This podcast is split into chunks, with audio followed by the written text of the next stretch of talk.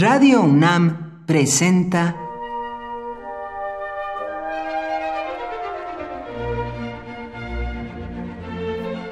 Cuaderno de los Espíritus y de las Pinturas por Otto Cázares.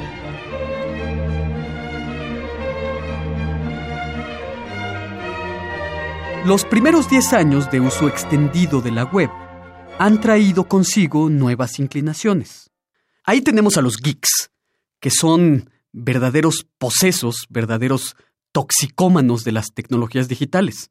También están los trolls, que son estas bestias oeses que entran a los blogs o entran a los foros de discusión con la intención de provocar, de agredir e insultar a los otros usuarios haciendo uso del anonimato, un anonimato que naturalmente es gallina.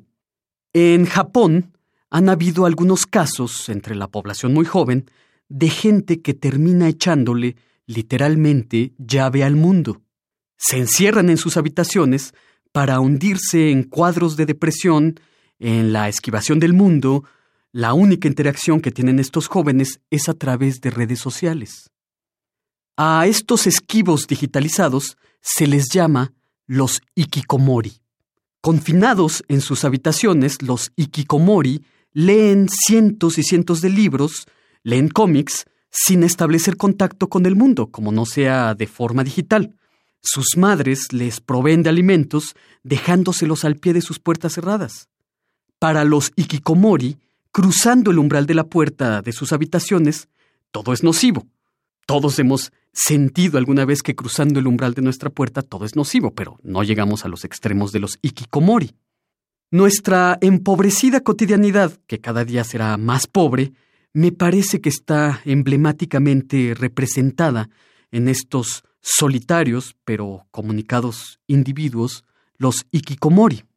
La búsqueda de la soledad, la depresión, que en 2030 será la primera causa mundial de incapacidad, el trato esquivo, impersonal con los demás, en una palabra, esta nuestra cotidianidad se convierte cada vez más en una lucha diaria en contra del demonio de la tristeza, demonio que anuncia el verdadero fin del mundo. Los ikikomori, que nos llevaron a estas turbias reflexiones, me recuerdan a un personaje de cuento de E.T.A. Hoffman que se tomaba a sí mismo como un granito de cebada y no salía de casa por miedo a que se lo comieran las gallinas. Por hoy, Otto Cázares cierra el cuaderno de los espíritus y de las pinturas.